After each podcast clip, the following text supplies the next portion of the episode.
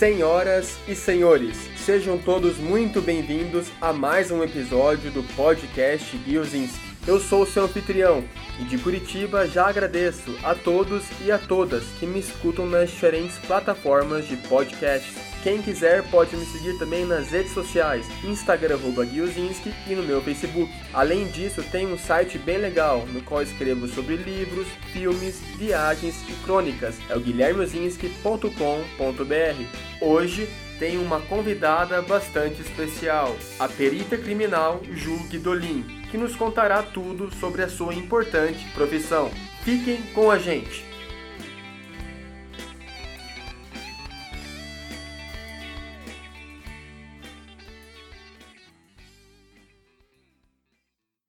Estamos começando mais um episódio do podcast Guiozinski e hoje recebo uma convidada bastante especial, uma pessoa bastante próxima da nossa família, a perita criminal Ju Guidolin. Ju, tudo bem com você? Oi, Gui, tudo bem? É um prazer estar aqui com você. Vamos bater um papo aí sobre a minha profissão. Eu agradeço o convite. Eu que agradeço a sua participação, a sua disponibilidade para participar aqui comigo. Vai ser um papo bem legal, até porque muitas pessoas acreditam que sabem tudo sobre essa área, principalmente o pessoal aí que é formado nos seriados de crime, de, de seriados policiais, mas é uma área bastante complexa, na qual você teve bastante experiência, você se aposentou recentemente, né, em fevereiro desse ano, mas eu gostaria então, Ju, para que a gente comece aqui, você é formado em farmácia e bioquímica, né, pela UEPG, UEPG, a Universidade Estadual de Ponta Grossa, mas eu gostaria que você começasse então contando um pouquinho da sua história, da sua formação também até atuar como perita criminal e o que te atraiu nessa área também. Então, eu me formei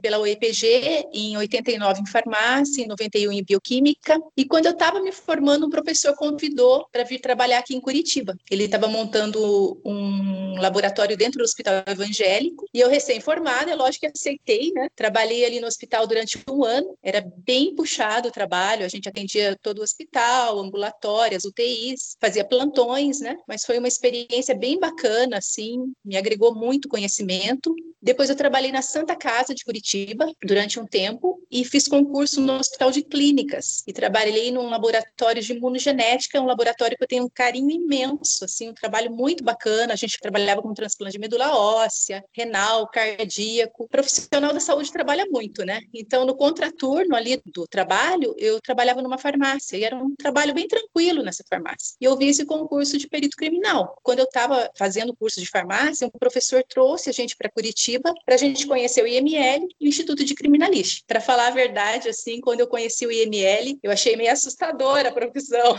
né? Aquela sala de necrópsia, eles têm ali um museu que é até aberto à visitação, assim, que tem algumas coisas assustadoras ali dentro. Mas quando eu fui no, no Instituto de Criminalística, onde ficam os peritos criminais, os farmacêuticos atuando ali no laboratório, eu achei muito interessante a profissão. Armazenei esse conhecimento aí e quando eu vi o concurso, eu falei, vou estudar para esse concurso.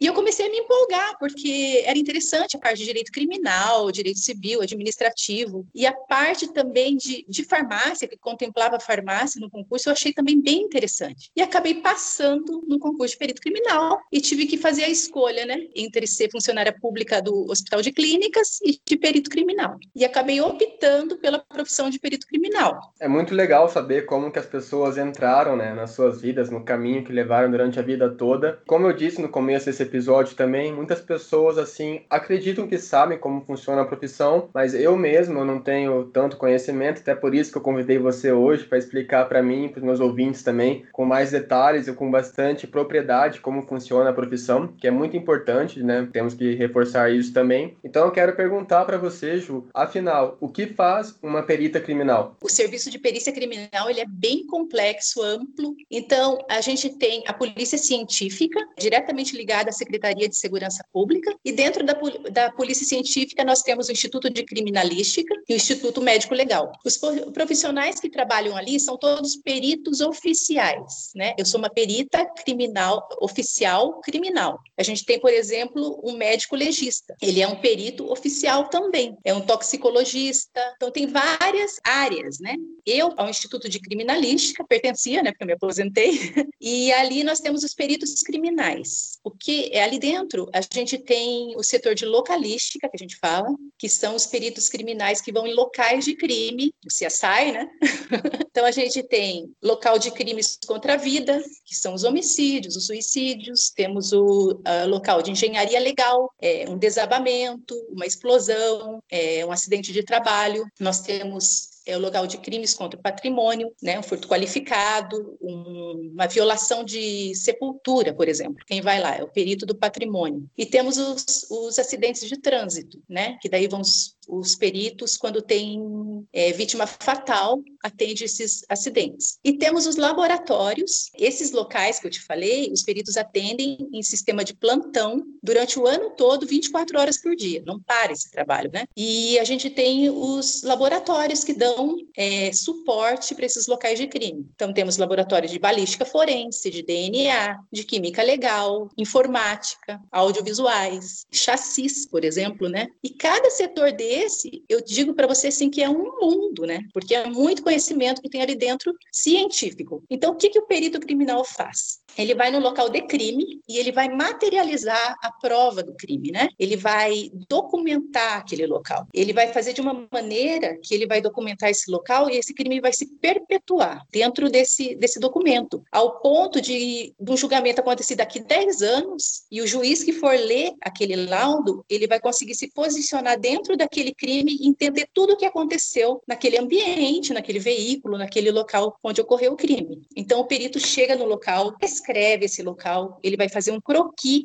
desse local, aonde aconteceu dentro daquele ambiente o crime, ele vai é, documentar todos os vestígios que ele achar nesse local, né? E vai mandar para esses laboratórios suportes para desvendar o que aconteceu ali nesse local. Eu acho que o pessoal de casa está entendendo bem como funciona a profissão e até arrisco a dizer que muitas pessoas vão se interessar e, quem sabe, atuar na profissão no futuro. E com tudo isso que você falou, Ju, a gente pode ver que é uma área realmente muito ampla, porque muitas pessoas têm aquela ideia um pouco errada de que a área da perícia criminal se resume ao laboratório, ao necrotério, e a gente não imagina que realmente ela aborda muitas áreas da nossa sociedade, é um trabalho muito importante. Você, por exemplo, você atuava bastante em laboratório, né? Então agora eu queria perguntar para você como era a sua rotina no dia a dia, principalmente os cuidados que você tinha que tomar com a higiene, a coleta de provas como armas, sangue, células, enfim, tudo que você quiser falar agora também. Quando eu passei no concurso de perito, né? É, tem várias fases. Você passa no concurso de perito, você faz a escola de polícia que te prepara para trabalhar na profissão.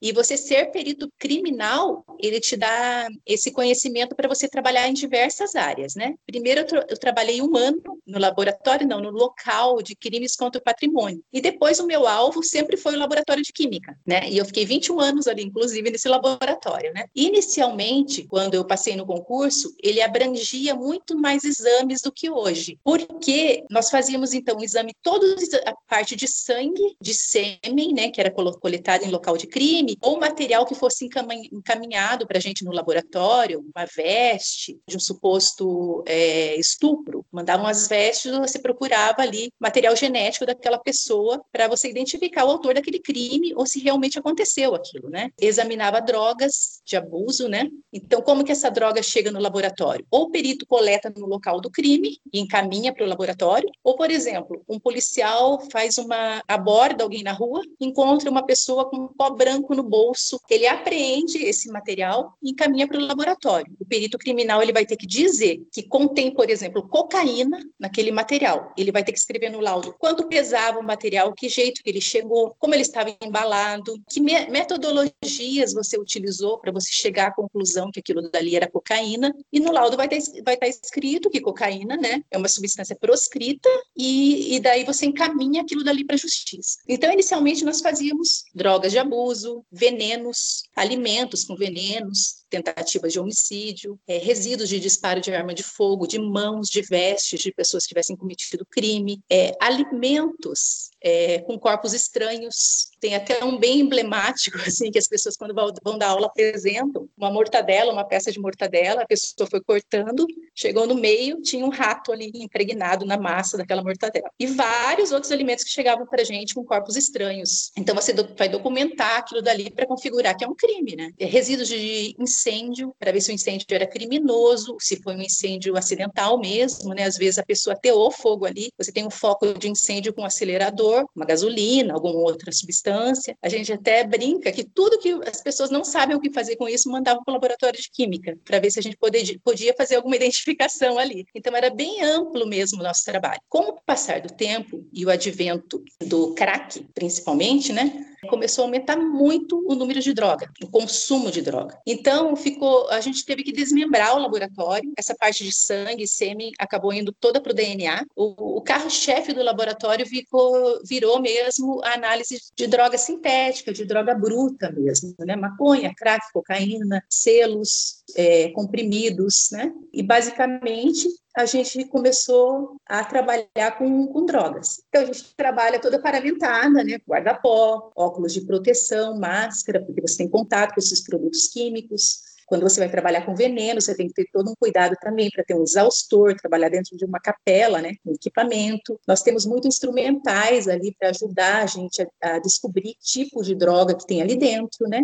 E são esses cuidados, luvas de proteção, são esses cuidados. Eu achei muito interessante o que você comentou, principalmente da parte das drogas, que me lembrou bastante um seriado, né? Um seriado que passa no, na National Geographic, que é aquele seriado dos aeroportos. Policiais, policiais federais, eles ficam buscando drogas e eles normalmente a droga que pelo menos que aparece na televisão, que eles mais encontram, é a cocaína. Procedimento que daí eles pegam, eles jogam líquido no, onde eles acham que tem cocaína e eles falam até para o suspeito, se ficar azul é porque tem cocaína. E até até você falou um pouquinho das metodologias que vocês usavam. Falando nisso também, quais eram essas metodologias, quais eram esses métodos e para que eles serviam no normalmente? Como vocês identificavam que era cocaína, que era o crack? E até uma coisa que eu acho bem legal perguntar, Ju, não sei se você se, se você tinha muito contato com isso, mas a gente vê por aí que a polícia utiliza muitos cachorros, né, para identificarem as drogas. Você sabe mais ou menos como é que eles treinam esses cachorros também para identificar isso?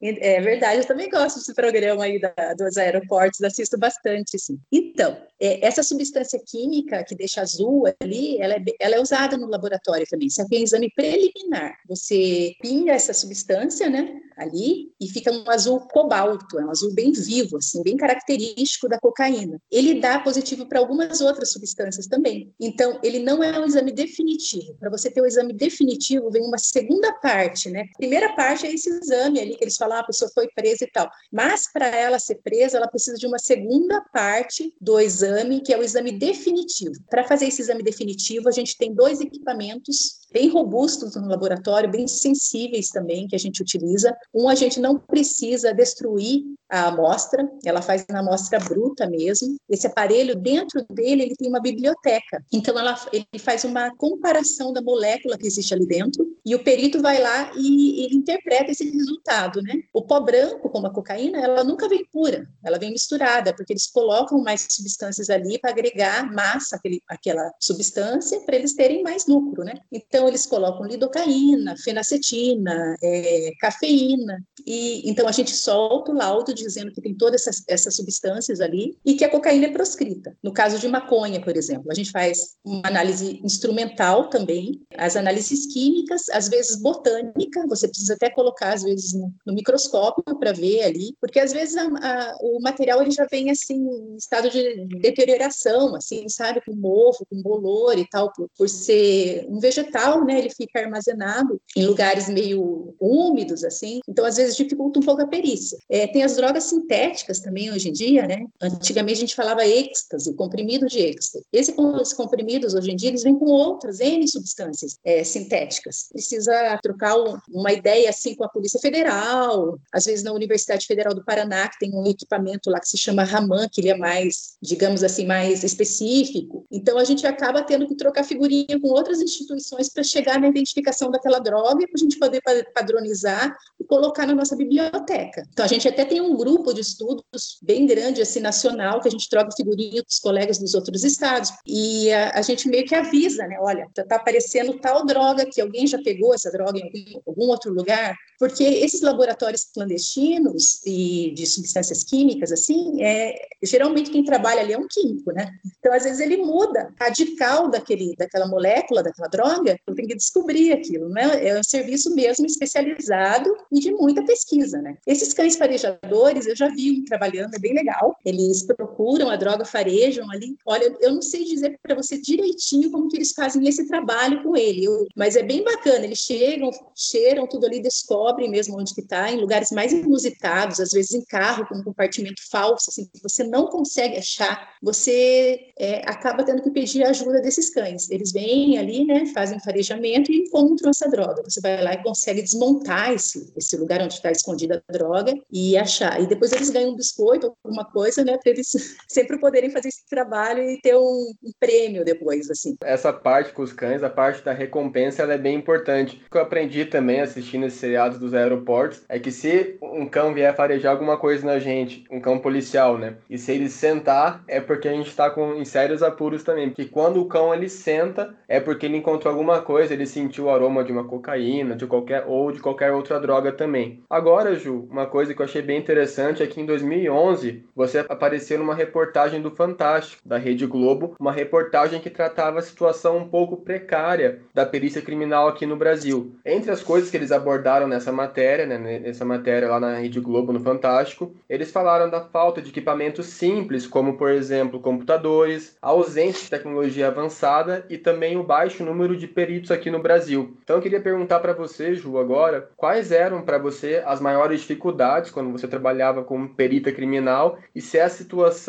isso foi em 2011, né, se a situação mudou desde então? Muita coisa mudou. Essa parte de equipamento, assim, a gente não pode reclamar. É, a Senasc, Secretaria Nacional de Segurança Pública, porque a gente consegue verba ou do Estado ou da, da Federação, né? Então a gente tem a Secretaria Nacional de Segurança Pública, ela investiu muito em equipamento para o país inteiro. Assim. Então a gente está bem equipado, a gente não está perdendo em nada assim para perícia é, do, do exterior mesmo, assim. A gente não está perdendo, mas falta mesmo ali para a gente a mão de obra. Nós somos um número muito baixo de peritos no Brasil. Existe um estudo dizendo quantos peritos precisa por 100 mil habitantes. Assim, a gente está muito aquém disso. Tem muito trabalho e pouco perito. Então os peritos eles ficam bem sobrecarregados assim, em número né, de, de, de exames e realmente a gente não dá conta de fazer tudo que entra. E vão surgindo crimes novos que precisavam de investimento também. Por exemplo, agora a área de informática, assim, tem um número de exames gigantesco. Quase todo crime vai ter um celular envolvido, isso com certeza. E o perito vai ter que trabalhar nesse celular e vai entrando material todo dia em todos os laboratórios, né? E o laboratório de química que eu trabalhava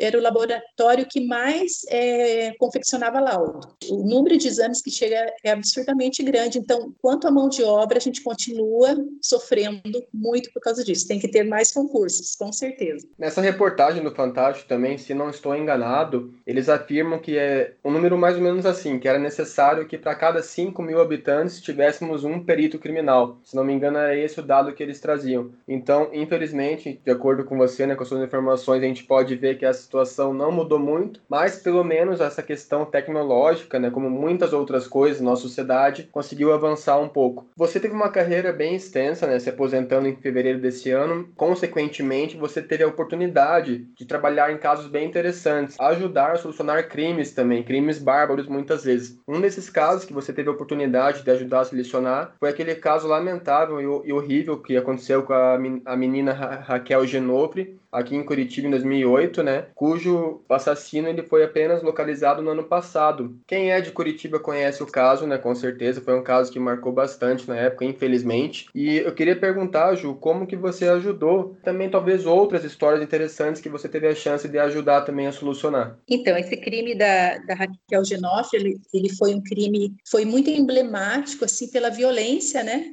por ser uma criança por autoria desconhecida, né? Ele aconteceu em 2008, foi desvendado em 2019, mas ele nunca foi deixado de ser investigado. A Polícia Civil sempre mandou suspeitos para a Polícia Científica, né? É, se não me engano, foram feitos levantados 170 perfis genéticos de suspeitos ali que deram negativos, né? Então esse esse material foi coletado do corpo da Raquel, armazenado no laboratório. Então cada suspeito que chegava era feito um confronto no laboratório de DNA e dava negativo. A gente só conseguiu descobrir quem era, né, o, o autor desse crime, porque a gente tem um software quem é o detentor desse software é a Polícia Federal dos Estados Unidos, o FBI. Teve um acordo com o Brasil, entrou num convênio com a Polícia Federal do Brasil, e a gente tem agora o Banco de Perfis Genéticos né, Nacional, que é a Polícia Federal que toma conta, e cada estado da federação tem um, uma versão desse software. É, cada estado alimenta esse software com os perfis genéticos de local de crime. Não é qualquer perfil genético que entra ali, né? Tem todo cuidado para ser colocado ali dentro. É, os estados entre si, eles não podem comparar esses perfis genéticos, só quando tudo isso sobe para a Polícia Federal que pode ser comparado. Então, o que aconteceu? Foi colocado nesse banco o perfil da Raquel, e esse preso estava em Sorocaba, preso por outro crime que ele havia cometido. Quando inseriram o material genético dele em 2019 ali, e isso subiu para a Polícia Federal, né? Houve esse match que a gente fala, né? Que viram que era é, correspondia o material genético do corpo da Raquel com o material genético daquele preso de Sorocaba. E foi ali que foi desvendado o crime da Raquel Genoff. Para você ver como é importante a gente investir em conhecimento, né, em convênios, né? Isso é super importante. Então, já foram desvendados outros crimes através desse Banco Nacional de Perfis Genéticos, né? O da Raquel foi mais divulgado e conhecido assim por todo a triste realidade que foi, né? Mas vários outros casos já foram encontrados através desse banco. E quanto a outros locais de crime, nossa, é, 21 anos de carreira aí, tem muita história para te contar, assim, sabe? Mas você, você vê a importância da perícia, assim, por exemplo, né? Vou te contar um caso que eu acho interessante, assim. Quando eu atendia crimes contra o patrimônio, uma vez me chamaram numa delegacia super longe, é, seis horas da tarde, aquele movimento, assim, eu era plantonista, né? A gente chegou nesse local e a delegada falou para mim, olha, o, o corpo de delito para você fazer perícia aqui é um carrinho de pipoca. Eu, putz, pensei assim, nossa, né? Um carrinho de pipoca. A delegada muito sensível, ela veio e me falou, olha, é o seguinte, aqui no bairro tem essa senhora, né, que tinha um carrinho de pipoca, era o ganha-pão dessa senhora, e ela foi roubada. Roubaram esse carrinho de pipoca dela. E ela acusa uma outra pessoa que, que esse carrinho pipoca, de pipoca é dela, né? Então a delegada formulou vários quesitos assim para mim, e eu fui outro dia até fazer essa perícia, que era bem, bem demorada, né? E eu consegui ver. A, a senhorinha falava: ai, meu carrinho de pipoca era verde. Tirei a primeira camada de tinta, né? Carrinho pintado de branco. Eu vi que era uma pintura recente, embaixo verde. Ela, ah, eu acho que o meu carrinho de pipoca foi invertido né? Daí a gente viu os, os sinais de parafusamento, tudo, e a gente chegou à conclusão: o, a pessoa que estava com aquele carrinho de pipoca não sabia dizer onde ele tinha comprado, não tinha documentação nem nada. Então, através da prova pericial que a gente fez naquele carrinho, a gente conseguiu devolver o, o objeto de trabalho para essa senhora. E sem a perícia, não, isso tudo ficaria perdido, não teria como você resolver. Aí você sai de um, uma situação dessa, você, por exemplo, no laboratório de química, né? É, uma senhora ia comemorar a festa de 15 anos da filha dela, pagou toda essa festa, a parte de, do, de doces, salgados, bolo, e a pessoa gastou esse dinheiro. Dela teve a ideia, né? Já que eu gastei o dinheiro da festa, eu vou mandar docinhos para a menina experimentar envenenados. A menina morre, eu não preciso mais fazer a festa de aniversário. E mandou brigadeiros para essa menina. A menina comeu os brigadeiros. Felizmente, ela não foi a óbito, né? Esses brigadeiros chegaram até nós para fazermos perícia. Não foi uma perícia fácil, porque contém é, muita gordura ali para você extrair o material. Até a gente foi para São Paulo com esses docinhos para resolver esse caso. E realmente continha veneno de rato ali dentro do, dos docinhos. Então, são várias histórias, né? Em todo esse tempo de trabalho, assim, é, não é fácil, né? Tem casos que você é bem impressionada realmente, né? Com crianças, eu já recebi carrinho de bebê que a própria mãe ateou fogo na criança, né? Para fazer perícia. Na época, meus filhos eram pequenos, você fica muito chocado, porque você trabalha com a parte da crueldade humana, né? Que parece que não tem limites mesmo, assim. Isso que eu ia perguntar também, Ju. Primeiro, sobre o caso do carrinho de pipoca, que bom, né? Que vocês conseguiram ajudar essa senhora, porque era o ganho ganha-pão dela. E como você comentou agora desses casos bem pesados e muitas vezes tristes e lamentáveis que você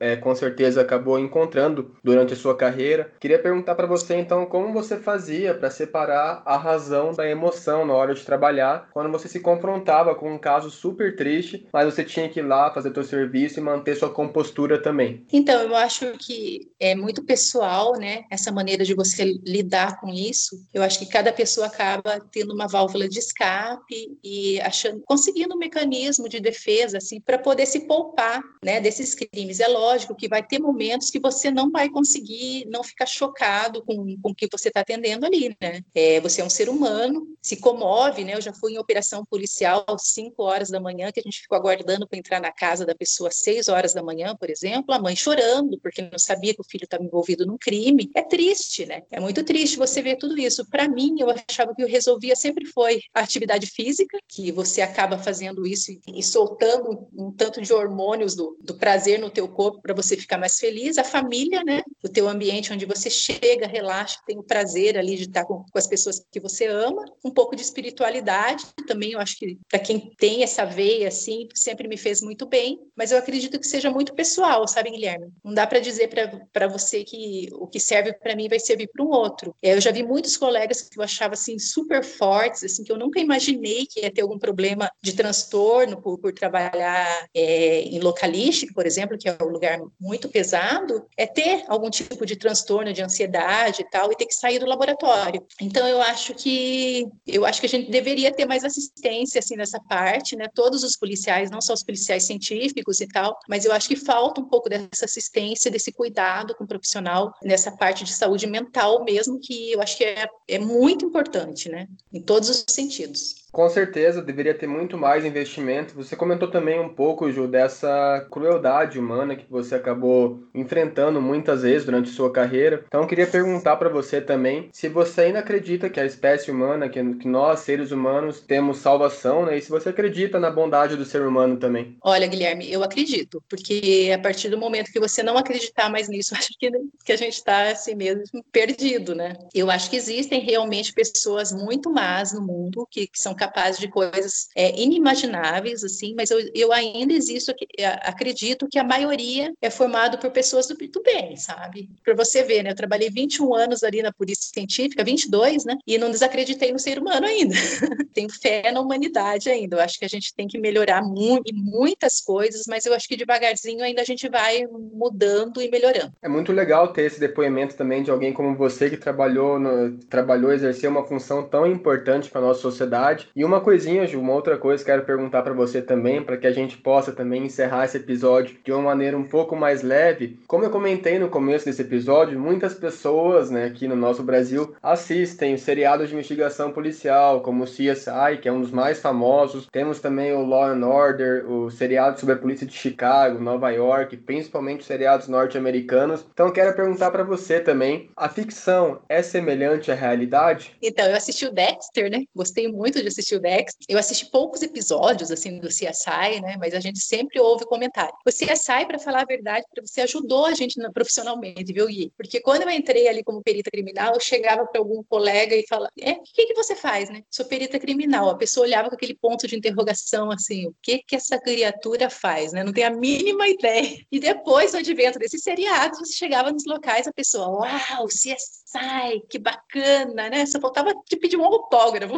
Agora falando falando da parte, parte mais séria, assim, se você for analisar ali, né, o CSI, a velocidade que eles descobrem um crime é algo assim impressionante, não existe aquilo, né? Você tem toda uma equipe que vai naquele local, geralmente numa praia maravilhosa, num apartamento maravilhoso, e descobrem aquele crime com equipamentos geniais, né? Então, isso daí é, é cinematográfico, mas não existe no, no dia a dia, né? A velocidade que eles descobrem um crime é, é muito rápida, né? Isso no, no dia a dia você está atendendo um crime, estão acontecendo outros 10 ao mesmo tempo, né? Você não tem tempo de, de desvendar com tanta rapidez aquilo dali. E o que é realidade, a gente tem muitos equipamentos que eles demonstram ali, né, no, no seriado, que realmente a gente tem, né? Igual esse do aeroporto, viu que fica azul ali, a gente tem esse reativo com a gente, a gente usa todo dia no laboratório, né? É, luz forense, a gente usa todo dia no laboratório. Aquele reativo do luminol que todo mundo adora, né? Que você chega no local do crime você asperge lá e dá uma fluorescência azulada, a gente tem no laboratório. Os instrumentais que eu te falei de ponta, a gente também tem no laboratório. É, eu acho que mais a rapidez e essa equipe enorme que vai atendendo no local, a gente realmente não tem.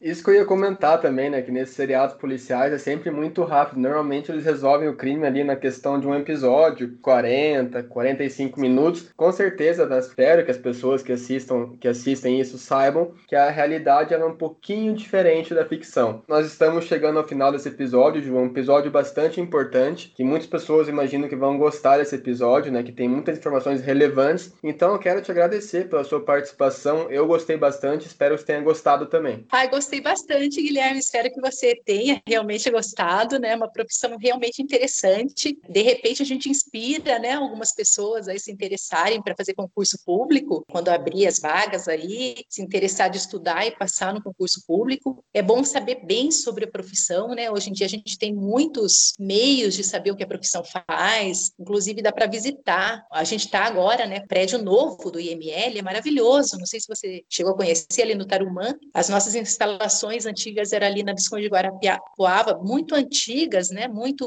o prédio estava bem deteriorado, assim. Quase todo a criminalística e o, o Instituto Médico Legal foi transferido lá para o Tarumã. Então as instalações são de primeiro mundo, realmente bem bonitas. E quem sabe, né? De, de, desse papo aqui surjam alguns peritos criminais aí novos para o Brasil. Eu tenho certeza que o pessoal de casa, o pessoal que está escutando em casa, no carro, seja onde for, eles vão ficar interessados no assunto e pretendo então, já que você avisou, depois que essa pandemia passar, depois que o coronavírus deixar também, visitar lá, ver como é que estão as coisas e também, quem sabe, alguns dos meus ouvintes também vão até lá. Então, Ju, mais Isso. uma vez, muito obrigado e muito obrigado a todos de casa que escutaram mais esse episódio do podcast Giozinski. Meu muito obrigado e até a próxima.